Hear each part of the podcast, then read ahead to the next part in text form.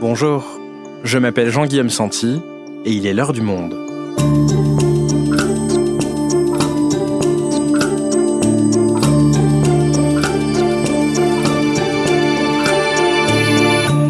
Aujourd'hui, un mois après le début de l'offensive militaire russe en Ukraine, quel est l'état réel des forces armées de Vladimir Poutine?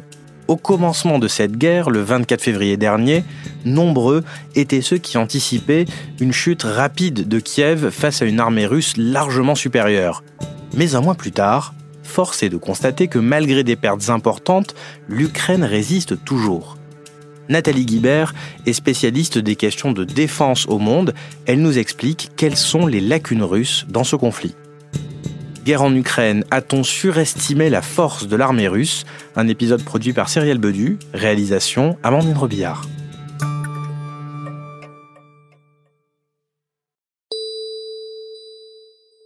Nous sommes le 19 mars dernier et le porte-parole du ministère de la Défense russe, Igor Konashenkov, tient une conférence de presse. Habillé de son costume militaire, l'homme annonce face caméra que la Russie a tiré des missiles hypersoniques en Ukraine. Il porte le nom de Kinjal, poignard en russe. Le 18 mars, le Kinjal, avec ses missiles balistiques hypersoniques, a détruit un important entrepôt souterrain de missiles et de munitions de l'aviation de l'armée ukrainienne à Deliatin, dans la région d'Ivano-Frankivsk.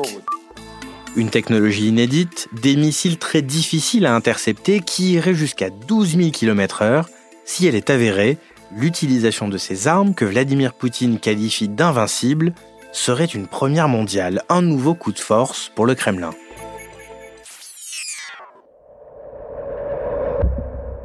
Sauf que derrière ces annonces se cache une réalité moins reluisante. Depuis le début de l'invasion, des vidéos sur les réseaux sociaux semblent montrer une armée russe plutôt à la peine.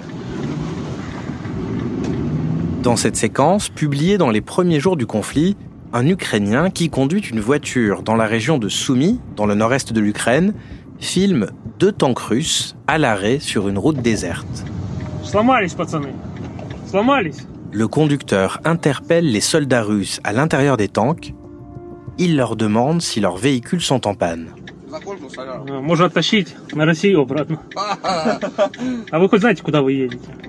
Les soldats russes lui répondent qu'ils sont effectivement en panne d'essence et qu'ils sont perdus.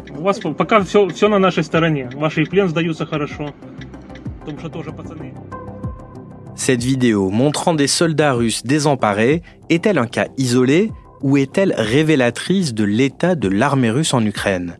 Derrière les coups d'éclat, les missiles hypersoniques ou même les menaces nucléaires, la Russie est-elle en train de patiner? Nathalie, on vient d'entendre ces Ukrainiens railler des soldats russes qui semblaient en peine sur le terrain. C'était au tout début de l'invasion.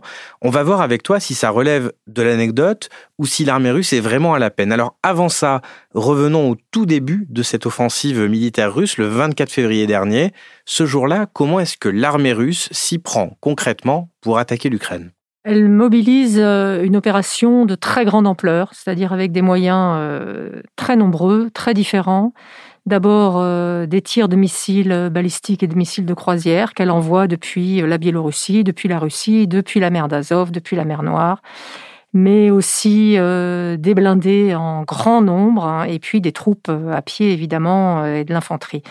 Donc l'idée, c'est de rentrer par quatre points différents en Ukraine et de saisir le territoire, de provoquer un effet de sidération avec des moyens considérables et euh, le premier but étant évidemment de bombarder pour les neutraliser toutes les installations militaires ukrainiennes et notamment celles qui pourraient euh, frapper euh, dans le ciel les avions russes pour la suite des opérations. Donc une pluie de missiles qui s'abat sur l'Ukraine pour ces débuts de l'invasion. Donc l'objectif, tu nous le disais, c'était de détruire les installations militaires, notamment la défense antiaérienne. Est-ce que les Russes y sont arrivés? C'est toujours ce qu'on doit faire euh, quand on est une armée qui veut euh, entrer euh, dans un théâtre, comme on dit, c'est-à-dire supprimer les défenses antiaériennes de l'ennemi pour après être, avoir un ciel dégagé. Elle n'y est pas parvenue car ce qui avait été annoncé, c'est-à-dire en gros entre 50 et 70 cibles militaires ukrainiennes, n'ont pas été toutes détruites.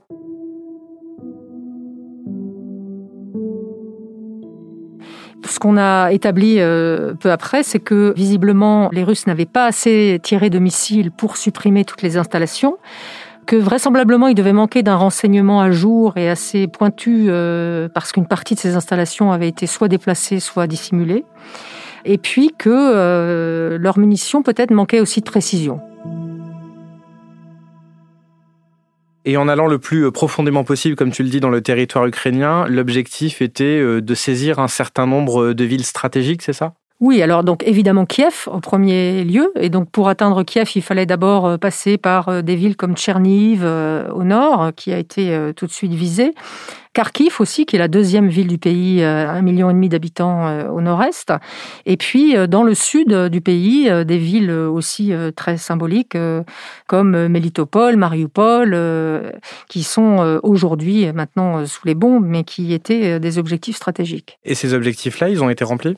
Pour l'instant, après un mois d'opération, il n'y a qu'une seule ville majeure qui a été occupée par les Russes, occupée au sens où non seulement les chars sont entrés dans la ville, mais une administration russe commence à se mettre en place, c'est Kherson, dans le sud, qui est à l'embouchure du Dniepr. C'est la seule. Kiev et les autres tiennent toujours, sont certes complètement bombardés, mais ne sont pas occupés par les Russes. Donc tu nous décris euh, une armée russe un peu à la peine pour remplir euh, ses objectifs de guerre. Pourtant, on est quand même confronté à des images particulièrement dures d'une armée qui écrase sous les bombes la ville de, de Mariupol avec une situation humanitaire qui est dramatique. C'est quand même pas la démonstration de force de l'appareil militaire russe, ça? C'est alors une des pratiques guerrières de la Russie d'entreprendre de raser les villes, de provoquer l'exode des populations sous les bombes. On assiste à une horreur absolue, mais c'est précisément parce qu'ils n'ont pas pu prendre les villes comme ils le voulaient qu'ils ont entrepris de les raser et d'en faire euh, partir la population. Donc effectivement, on assiste à une horreur absolue qu'on a déjà vue d'ailleurs en Tchétchénie ou en, Syrie de la part des Russes, c'est-à-dire des frappes délibérées sur des installations civiles, sur des quartiers résidentiels, sur des maternités, sur des hôpitaux, sur des écoles, sur des endroits où sont réfugiés les gens. Donc là, l'objectif, euh, on, l'a compris, hein, c'est de terroriser, tout simplement. Mais il y a quand même eu euh, d'autres prises symboliques euh, très fortes, non? Comme la centrale de Tchernobyl, par exemple? Sur le chemin des troupes, effectivement, notamment en venant du nord, les Russes euh, sont passés par Tchernobyl et se sont emparés euh, de la, centrale euh, qui est aujourd'hui sous sarcophage, l'ancienne centrale qui avait eu connu l'accident dans les années 80. On s'est demandé pourquoi ils prenaient Tchernobyl. Ce sont effectivement des sites symboliques qui peuvent permettre de créer de l'inquiétude en Occident sur la façon dont les Russes pourraient assurer les conditions sécuritaires de ces endroits. Ça peut être aussi des usines ou des, des aéroports, des sites qui sont non seulement intéressants militairement, mais aussi symboliquement pour démontrer qu'on a les moyens de faire peur et de terroriser euh, l'adversaire. Donc ces prises relèvent du symbole aussi pour faire peur aux Occidentaux, et c'est dans la même logique que s'inscrit Vladimir Poutine quand il menace d'utiliser la bombe nucléaire ou quand il parle de ces missiles hypersoniques dont on parlait aussi en début d'épisode? La menace de l'arme nucléaire, effectivement, elle a été euh, brandie dès le départ par Vladimir Poutine. Ça relève à la fois d'une pensée russe qui établit un continuum absolu entre euh, les armes les moins importantes, euh, le cyber, les armes conventionnelles et le nucléaire, c'est-à-dire que tout ça forme un continuum dans une escalade possible. Mais c'est aussi une menace exagérée au sens où, dans l'état actuel des opérations, personne ne croit à une escalade immédiate jusqu'au stade nucléaire. L'ambiguïté de la doctrine russe, comme euh, d'ailleurs la plupart des doctrines de dissuasion, c'est que Vladimir Poutine nous dit je ne m'en servirai que si mes intérêts vitaux sont menacés. Et évidemment, personne ne sait à quel moment il va considérer que ses intérêts vitaux sont menacés. Mais pour l'instant, bombe nucléaire comme ici le hypersonique, en gros, il fait un peu d'affichage, c'est ça? Le missile hypersonique qui a été annoncé, effectivement, les Occidentaux ont vu des armes partir, un départ de tir, mais personne ne sait si c'est un missile réellement hypersonique, s'il il est opérationnel et surtout si la cible qu'il a visée était la bonne. Donc on est dans la communication stratégique. On veut montrer qu'on est capable de déployer des moyens modernes, éventuellement d'escalader vers ces moyens modernes si jamais le reste ne fonctionne pas. Mais ça n'avait, en l'occurrence, dans le cas du fameux missile euh, soi-disant hypersonique, strictement aucun intérêt opérationnel à ce moment-là sur le terrain militaire. Donc au global, Nathalie, si on regarde les objectifs que s'était fixé Vladimir Poutine au début de l'opération, on est bien sur un échec pour l'instant. Les objectifs, il faut le rappeler, ils avaient été formulés comme ça, la dénazification et la démilitarisation de l'Ukraine.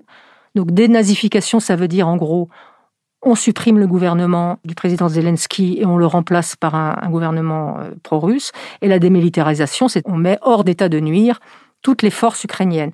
Si on regarde ces deux objectifs, qui correspondaient à l'effacement ou l'occupation totale de l'Ukraine, aujourd'hui c'est un échec.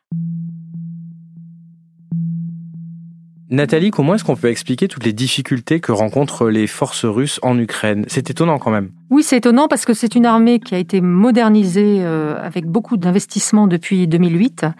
Donc on pouvait s'attendre à ce qu'elle ait euh, effectivement des moyens à la hauteur. Il y avait par ailleurs une volonté de Vladimir Poutine qui est indéniable et qui est absolue par ailleurs des méthodes, on en a parlé, qui euh, relèvent des crimes de guerre qui permettent de tout se permettre sur le terrain, et puis des stocks de matériel euh, absolument considérables euh, de l'ère soviétique, notamment en blindés, en chars, en roquettes, en lance-roquettes multiples grades, etc. Donc on pouvait penser qu'elle avait des atouts, cette armée, mais on s'est rendu compte que la modernisation, elle avait été très sélective, qu'elle avait privilégié des armements de haute technologie qui permettent à la Russie de s'afficher dans un certain standard euh, de puissance et qui n'ont pas été euh, particulièrement employés dans les débuts de cette guerre, peut-être le seront-ils euh, dans une deuxième phase. Et puis, surtout, l'erreur d'appréciation initiale de Vladimir Poutine fait que ces plans militaires se sont révélés complètement inadaptés au but poursuivi. Donc sur le matériel concrètement, si je te suis bien, l'atout, c'est qu'il y en a beaucoup, beaucoup de stocks qui datent de l'époque soviétique, mais l'inconvénient, c'est sa vétusté, c'est ça? Il y a une certaine vétusté et visiblement, il y a aussi des choses qui manquent. Donc on a vu qu'il leur manquait des moyens de communication cryptés, sécurisés. Donc les Ukrainiens ont pu euh, intercepter des communications euh, sur les réseaux euh, classiques et déjouer ainsi certaines opérations. On a vu que la précision des munitions n'était pas toujours au rendez-vous. Et puis on a vu surtout des problèmes énormes de ressources humaines parmi la troupe employée. Et quels sont-ils ces problèmes de ressources humaines militaires? Le premier, c'est que visiblement le volume de la force qui a été envoyée euh, en Ukraine a été sous-calibré puisque euh, la Russie avait prépositionné 200 000 hommes sur les pourtours de l'Ukraine, ce qui au final a donné 120 euh, 000 combattants envoyés sur le terrain, mais visiblement ça n'a pas suffi. Donc il y a déjà un problème de nombre. Après, il y a un problème de qualité. Un certain nombre de ces soldats sont des appelés du contingent, c'est-à-dire euh, des jeunes à qui on n'a parfois pas dit qu'ils partaient à la guerre, qui étaient venus pour des exercices. Donc un manque de professionnalisme. Le troisième problème, c'est qu'on comprend maintenant qu'on a dit à ces jeunes qu'ils seraient bien accueillis, qu'ils allaient euh, délivrer leurs frères russes des nazis euh, qui sévissent en Ukraine. Et ils ont pu être très surpris de la réaction des Ukrainiens, qui au contraire les ont accueillis comme des ennemis. Et puis, comme la Russie n'a pas admis qu'elle euh, était en guerre et qu'elle euh, interdit le mot guerre chez elle, elle ne peut pas décréter de mobilisation générale et donc elle va manquer de bras. Et donc justement, comme elle va manquer de bras, elle va faire appel, on en parle beaucoup, à des renforts qui pourraient venir de Syrie, de Tchétchénie, de Biélorussie, c'est ça? Les Russes ont annoncé qu'ils euh, battaient le rappel. Hein pour euh, le dire simplement, tous azimuts, c'est-à-dire euh, qu'ils allaient mobiliser les troupes euh, russes d'Extrême-Orient, des réservistes, les forces syriennes qui sont sous commandement russe encore en Syrie, des milices des pays d'Asie centrale, d'Aguestan, etc., des Tchétchènes évidemment, et tous ces gens, on les attend encore. Visiblement, les renforts ne sont pas arrivés et on ne sait pas s'ils vont arriver. Parmi ces renforts, il y en avait qui paraissaient évidents, c'était ceux qui venaient de Biélorussie, puisque la Biélorussie héberge déjà toute la base arrière de cette opération. Or, les Biélorusses ont semblé eux aussi réticents à s'engager et on sait aussi qu'ils ne pourraient mettre à disposition que peu d'hommes. Ils ont une armée de piètre qualité, au plus 10 000 soldats. La plupart, en réalité, des forces biélorusses sont des forces de police et n'ont aucune culture expéditionnaire pour mener ce genre de guerre à l'étranger. Et en attendant, donc, au bout d'un mois de conflit, est-ce qu'on sait combien de soldats russes sont morts depuis le début de cette offensive? Le renseignement américain estimait euh, les, morts autour de 7000, entre 5000 et 10 000. Il y avait des estimations un peu euh, larges comme cela. Les Ukrainiens eux-mêmes euh, affirmaient que, au bout d'un mois, 14 000 soldats russes étaient morts. Et puis, on a eu, euh, on suppose, une fuite, évoquant des chiffres du ministère de la Défense russe qui ont été très brièvement publiés dans un journal qui est un journal quasi officiel russe, qui est la Komsomolskaya Pravda, qui ont fait état de plus de 9 000 euh, morts et 16 000 blessés. Ce sont des chiffres très importants qu'on n'a pas vu depuis les grands conflits mondiaux pour la Russie. À titre de comparaison, on estime qu'il y avait sur 10 ans de guerre en Afghanistan 15 000 soldats euh, russes tués. Donc on est déjà autour de 10 000, ce qui est considérable, ce qui voudrait dire qu'ils ont perdu à peu près 10% de leurs forces combattantes. Et les analystes militaires nous expliquent que ce taux de perte n'est pas tenable dans la durée.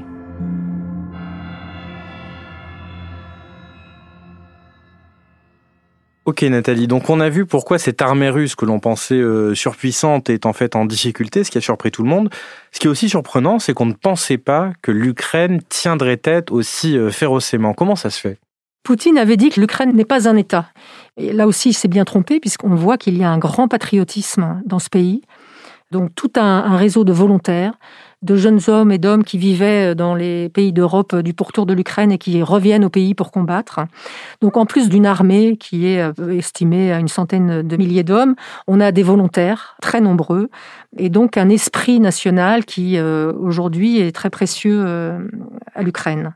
Alors concentrons-nous sur l'armée professionnelle ukrainienne. Quels sont ses atouts aujourd'hui? L'armée ukrainienne n'était pas considérée comme une très bonne armée jusqu'en 2014 à peu près.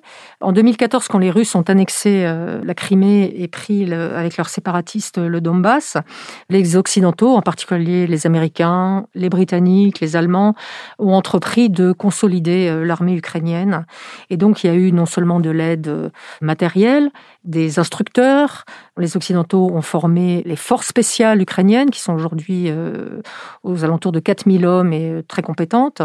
Donc c'est une armée en fait qui a quand même changé de visage. Bon, elle a encore des difficultés, mais elle est elle n'a plus grand-chose à voir avec euh, la faible armée qu'on pouvait supposer d'il y a quelques années. Et dans ce conflit, elle peut aussi compter donc sur l'appui des Occidentaux. Les Européens, les Américains ont entrepris de livrer un certain nombre de matériels qui ne sont pas des matériels euh, considérés comme lourds, c'est-à-dire pas des chars d'assaut, pas des avions de combat, mais des armes euh, très utiles pour la guerre défensive que mène l'Ukraine aujourd'hui, c'est-à-dire des missiles anti-chars, des missiles portatifs anti-aériens, des équipements du soldat, des jumelles de vision nocturne, et puis un renseignement mis à disposition par les Américains qui est un renseignement en temps réel grâce à leurs satellites, à leurs drones de très haute altitude.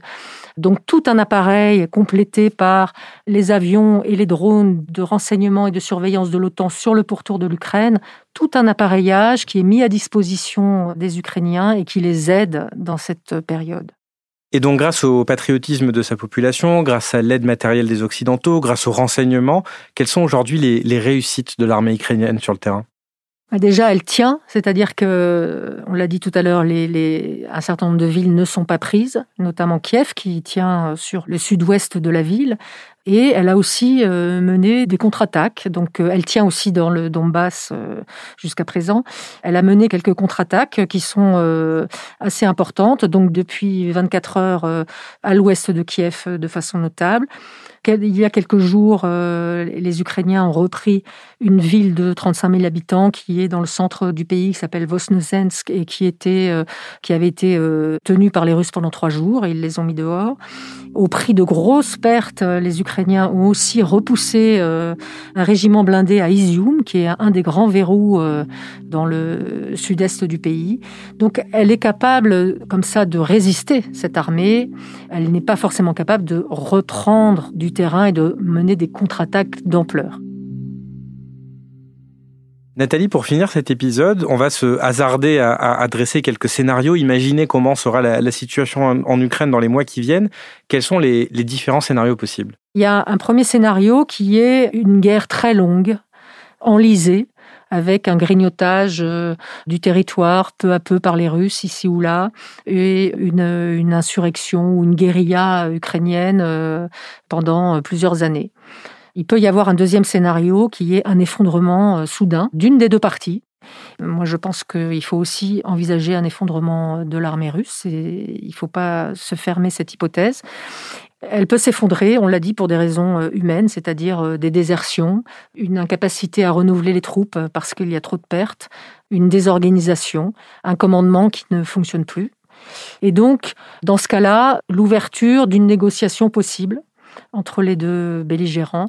Et si on a un effondrement d'un côté ou de l'autre et qu'on rentre dans une négociation, se pose une autre question, c'est est-ce que Vladimir Poutine va avoir l'impression d'avoir suffisamment gagné pour véritablement négocier Et on n'en est pas là.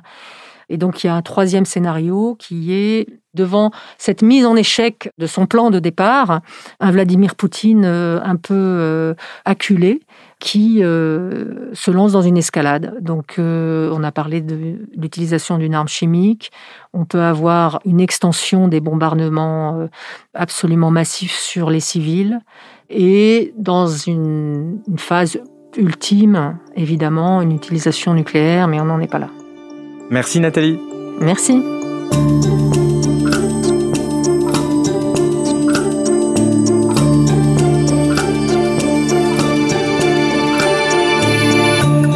Si vous souhaitez en savoir plus sur le sujet, vous pouvez aller lire tous les articles de Nathalie Guibert, mais aussi ceux de tous nos journalistes mobilisés dans la rubrique Guerre en Ukraine en allant vous abonner sur notre site. C'est la fin de l'heure du monde, le podcast quotidien d'actualité proposé par le journal Le Monde et Spotify. Pour ne rater aucun épisode, vous pouvez vous abonner gratuitement au podcast sur Spotify ou nous retrouver chaque jour sur le site et l'application lemonde.fr. Si vous avez des remarques, suggestions, critiques, n'hésitez pas à nous envoyer un email à l'heure du monde L'heure du monde est publiée tous les matins, du lundi au vendredi. On se retrouve donc très vite. À bientôt.